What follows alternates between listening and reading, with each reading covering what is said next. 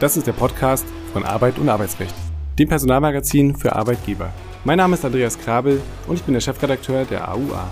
In der Reihe Kurz gefragt sprechen wir regelmäßig mit Dr. Jan Tibor Lellay. Er ist Fachanwalt für Arbeitsrecht und Partner bei Wuse in Frankfurt. Welche Grenzen setzt das Arbeitszeitgesetz der Vertrauensarbeitszeit und der Arbeitszeitflexibilisierung?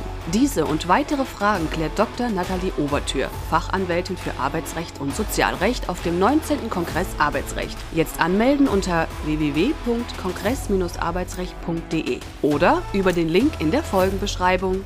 Herzlich willkommen, lieber Dr. Lellay, zu einer neuen Folge Kurz gefragt. Heute sprechen wir über die Scheinselbstständigkeit und wie man diese verhindern kann. Freie Mitarbeit und Fremdpersonaleinsatz bergen ja das Risiko der Begründung eines unbeabsichtigten Arbeitsverhältnisses. Das ist für den Arbeitnehmer, aber vor allem eben auch für den Arbeitgeber sehr problematisch. Wichtig sind hier Abgrenzungskriterien, die eine eindeutige Zuordnung der Tätigkeit gewährleisten. Lieber Dr. Lellay, welche allgemeingültige, abstrakte Abgrenzung zwischen selbstständiger und nicht selbstständiger Tätigkeit kann man einmal mal vor, vorwegnehmen. Ich hätte ja, Herr Krabbel, am liebsten gesagt, dass die äh, Scheinselbstständigkeit eines meiner Lieblingsthemen im Arbeitsrecht äh, wäre. Äh, das ist sie nicht, das sage ich auch ganz offen, aber sie ist ein Thema, was mich schon seit Beginn meiner Berufstätigkeit begleitet und ich denke, das geht auch vielen unserer Hörerinnen und Hörer so. Es ist ein Klassiker der Personalarbeit, die Abgrenzung zwischen Scheinselbstständigkeit und in Anführungszeichen regulärer Beschäftigung, regulärem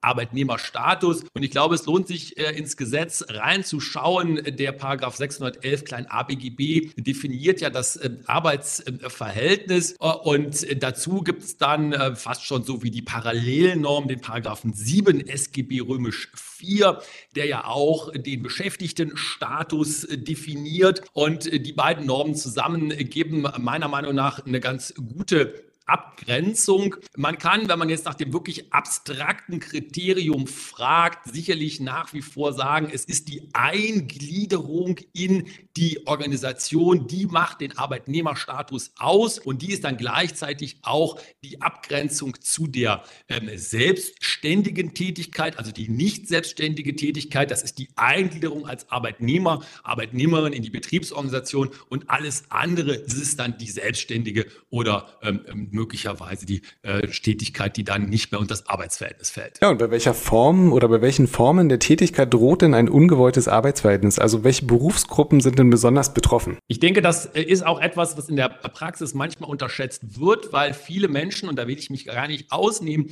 haben ja äh, manchmal noch im Sinn, dass das äh, möglicherweise oder fast nur, das ist eben nicht so, bestimmte Berufsgruppen äh, betrifft, die man so sofort dann in den Blick nimmt, wie zum Beispiel jetzt im äh, Journalismus äh, spielte das ja traditionell ähm, eine Rolle, äh, aber auch bei anderen ähm, Tätigkeiten, so im Vertrieb und so weiter, das sind auch solche Dinge. Aber mittlerweile ist es ja ein Phänomen, was sich durch alle Berufsgruppen zieht, bis zu diesen sogenannten Diensten höherer Art, also Rechtsanwälte oder Ärzte, die sind da auch von betroffen. Zum Beispiel ganz aktuelle Entscheidung des Bundessozialgerichts zu der Abgrenzung selbstständige Honorarärzte spielt im Krankenhaus bei den Ärzten, also sehr, sehr hoch qualifiziert qualifizierte Tätigkeit Arbeitnehmerinnen und Arbeitnehmer. Das heißt also, man kann meiner Meinung nach überhaupt nicht mehr sagen, dass da besondere Berufsgruppen betroffen sind, sondern eher umgekehrt. Man müsste fragen, welche Berufsgruppe ist denn nicht davon betroffen? Und diese kleine Zahl, die nicht davon betroffen ist, ist wirklich eine kleine Zahl. Das heißt also, es ist die Minderheit, die davon betroffen,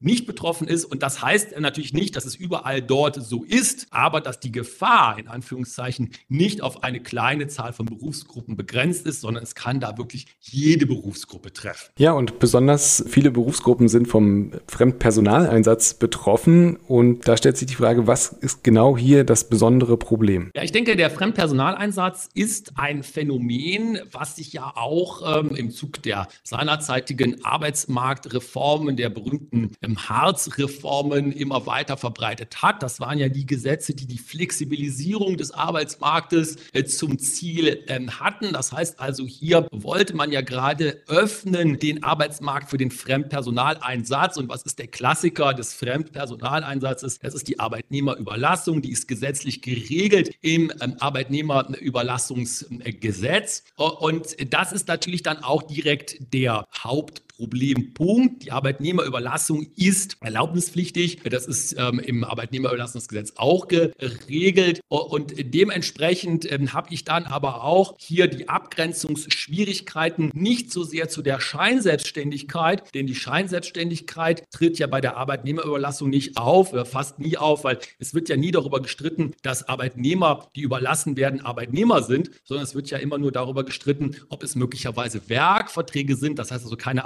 Arbeitnehmerüberlassung äh, stattfindet. Aber ganz klar, das ist ein verwandter Bereich und es gibt auch Überschneidungen. Ja, und die zweite große Gruppe, an die man sofort denkt bei der Problematik, sind die Freelancer. Was gibt es hier zur Abgrenzung zu sagen? Ja, absolut richtig. Die Freelancer sind die, die große äh, Gruppe. Äh, die Freelancer sind die Selbstständigen beziehungsweise die Berater, die Consultants, die IT-Experten, die typischerweise sich in Anführungszeichen vermarkten auf dem Markt als Selbstständige, gerade keine Arbeitnehmer sein möchten. Das muss man ja auch mal betonen. Das ist ja auch häufig das Selbstverständnis dieser Gruppe von Menschen. Und hier tritt dann auch dieses klassische Problem auf, wenn es schwierig wird zu äh, der Abgrenzung bzw. dem Vermeiden der Scheinselbstständigkeit. Der Freelancer möchte freelancen, also er möchte frei bleiben, nicht Arbeitnehmer sein äh, und dementsprechend möchte er natürlich auch kein Scheinselbstständiger sein. Und das muss vermieden werden. Auch wieder Stichwort Eingliederung in die Unternehmensorganisation. Das heißt also, die Freelancer sind sicherlich eine klassische Problemgruppe der Scheinselbstständigkeit. Ja, und im Einzelfall, auf den es ja dann letztlich ankommt, ist das gelebte Verhalten ja während der Arbeit entscheidend für die Einordnung. Jetzt kommen ja viele auf die Idee, eine detaillierte schriftliche Vereinbarung sich auszudenken, die sehr ausgeklügelt ist. Aber warum genügt genau das nicht aus? Absolut richtig. Und das sehe ich in der Beratungspraxis auch immer wieder. Da werden werden ganz, ganz tolle Verträge geschrieben und das meine ich überhaupt nicht ironisch. Ich hoffe, das hat sich jetzt nicht ironisch angehört. Das sind auch gute Vertragswerke und die sind auch gut und richtig, dass man die hat. Ich würde nie davon abraten, dass man einen gut gemachten Vertrag in diesen Konstellationen als Unternehmen verwendet. Aber, und jetzt kommt das wichtige Aber, das Gesetz sagt uns, und das kann man auch nachlesen in dem Paragraphen 611 klein a, diesmal Absatz 6 BGB, sagt, es kommt auf die Bezeichnung und so weiter, Vertragsgestaltung nicht an. Entscheidend ist die tatsächliche Durchführung des Vertragsverhältnisses. Das heißt, entscheidend ist das, was stattfindet und nicht das, was aufgeschrieben wurde. Und das sieht übrigens nicht nur das Bundesarbeitsgericht so, sondern auch das Bundessozialgericht, was ja das andere große Bundesgericht ist, was sich mit diesen Fällen beschäftigt, weil kommt ja dann immer auf die Sozialversicherungspflicht ja an. Und da sagt das Bundessozialgericht sogar fast, und das finde ich, äh, ja, wie soll man das mal sagen, fast ein bisschen ähm, äh, ja, schwierig, aber die sagen, naja, also sie haben manchmal sogar Zweifel, ob man überhaupt Vertragswerke äh, ernsthaft beurteilen könnte. Möglicherweise, äh, das ist dann vielleicht so die Schwierigkeit, wenn man in solchen obersten Bundesgerichten sitzt, dann hat man immer so viel mit, mit schwierigen Fällen zu tun und den Fällen, die irgendwie falsch gelaufen sind. Und dann hat man dann irgendwann den Eindruck, es gibt also nur äh, so Umgehungsverträge. Das ist ja Gott sei Dank in der Praxis nicht. Aber man kann das auch nachlesen. Hier wird also sehr, sehr großes Misstrauen entgegengebracht der vertraglichen äh, Gestaltung. Und zu Recht, weil das Gesetz sagt das ja so, sagen diese äh, Gerichte, das ist entscheidend immer, ist immer die vertragliche, tatsächliche Durchführung und nicht die vertragliche Gestaltung, also dass das aufgeschrieben wurde.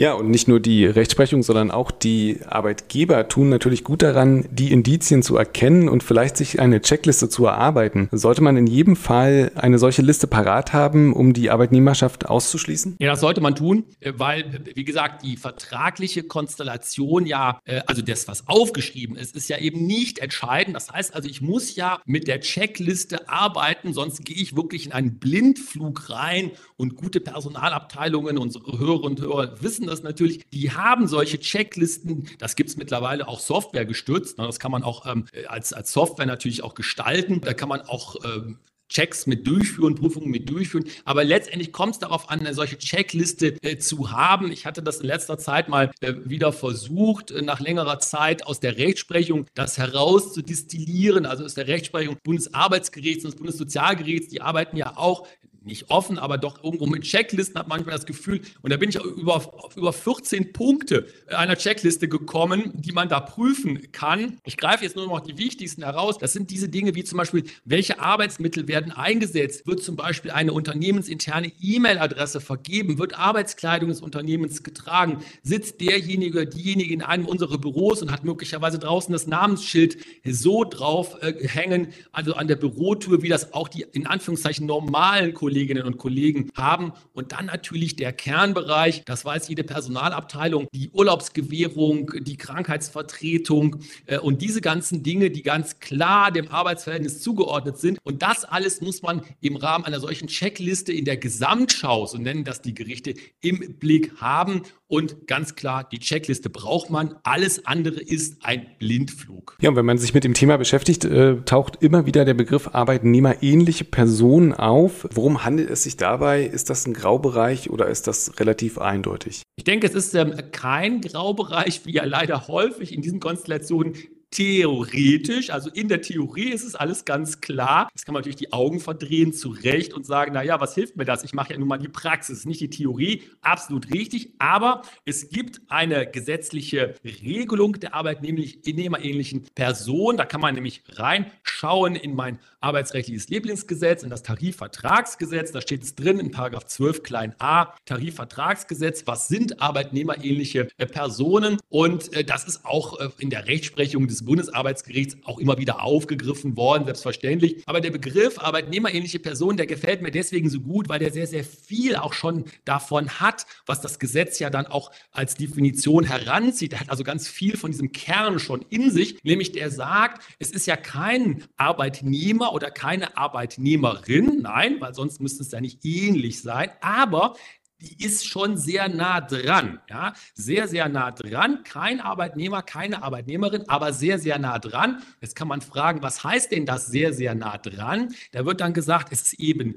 nicht die äh, gleiche Abhängigkeit, die gleiche Art der Abhängigkeit der Arbeit wie ein Arbeitnehmer, sondern es geht eher in die wirtschaftliche Abhängigkeit. Nicht? Darein geht es und das ist die arbeitnehmerähnliche Person, die gleich sozial oder vergleichbar sozial schutzwürdig ist ist wie Arbeitnehmer. Und deswegen zurück zum Tarifvertragsgesetz findet ja auch das Tarifvertragsgesetz auf diese arbeitnehmerähnlichen Personen Anwendung. Ja, und da wir gerade bei Definition sind, lassen Sie uns doch den Begriff Scheinselbstständigkeit einmal versuchen zu definieren, vielleicht sogar verbunden mit der Frage, macht das überhaupt Sinn? Ich finde, es macht sehr, sehr viel Sinn und es ist auch ein guter Begriff, weil der meiner Meinung nach auch sehr viel aussagt über die Problematik, die dahinter steht. Denn ähm, es ist vor allen Dingen ja die Aussage, dass es ein Schein ist, der erzeugt wird. Also die Selbstständigkeit ist nur scheinbar gegeben. Und das trifft ganz häufig eben bei diesen Konstellationen, die problematisch werden, wirklich den Kern, dass man beim ersten draufgucken denkt, naja, das ist doch klar, die Selbstständigkeit. Zum Beispiel, so haben wir es doch vertraglich geregelt. Da steht dann in Paragraphen 1 des Vertrags, es ist eine selbstständige Tätigkeit. Klarer Fall, aber es ist eben nur scheinbar so. In Wirklichkeit ist es eine abhängige Tätigkeit. In Wirklichkeit ist es ein sozialversicherungspflichtiges Beschäftigungsverhältnis.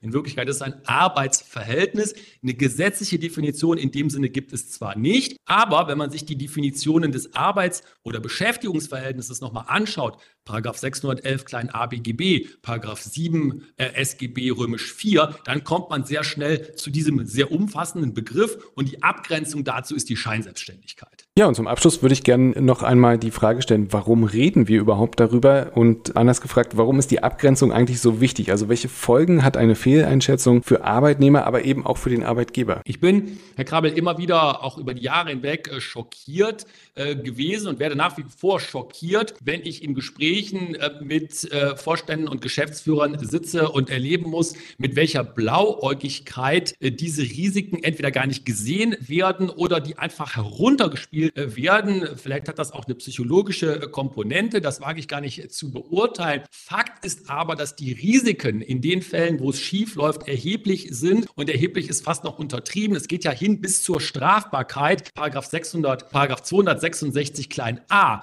266 klein a StGB, Strafbarkeit bei nicht abgeführten Sozialversicherungsbeiträgen, klassischer Straftatbestand der Scheinselbstständigkeit, daneben Lohnsteuernachforderungen, Nachforderungen von Sozialversicherungsbeiträgen, hohes wirtschaftliches Risiko, typischerweise auch persönliche Haftung von Vorständen und Geschäftsführern. Also das sind natürlich die Extremfälle, wo es schief läuft, aber die sind leider gar nicht so selten.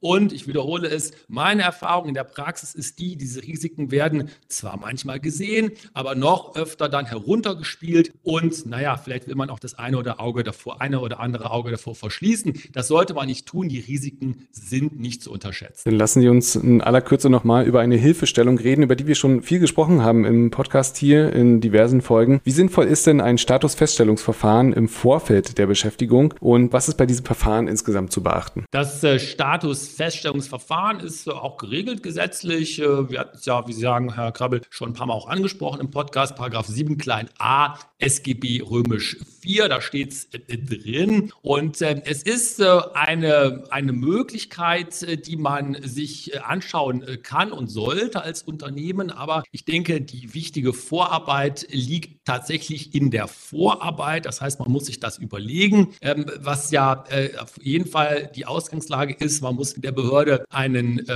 prüfungsfähigen und auch vollständigen Sachverhalt mitteilen, weil sonst sagen die natürlich ja auch zu Recht, ein bisschen ähnlich wie bei der Finanzverwaltung, ist ja parallel zu diesen Auskünften. Nur wenn ihr mir den Sachverhalt richtig und vollständig mitteilt, könnt ihr euch natürlich auf meine Auskunft im Nachhinein berufen. Und man muss auch immer, wie man so schön sagt, bedenke das Ende, sich klar, klar überlegen, was löse ich damit aus. Meiner Erfahrung nach äh, sind das Konstellationen, wo das in Betracht kommt, wo man sich sehr sicher ist, dass die eigene Einschätzung, dass eben tatsächlich keine Scheinselbstständigkeit vorliegt, dass also ähm, äh, keine in Anführungszeichen negativen Folgen äh, passieren, dass die nochmal von der Behörde dann bestätigt wird und man sich dann auch dann auch darauf verlassen kann. Das sind aber meiner Erfahrung nach äh, regelmäßig Einzelfälle. Das sind also keine Massenverfahren.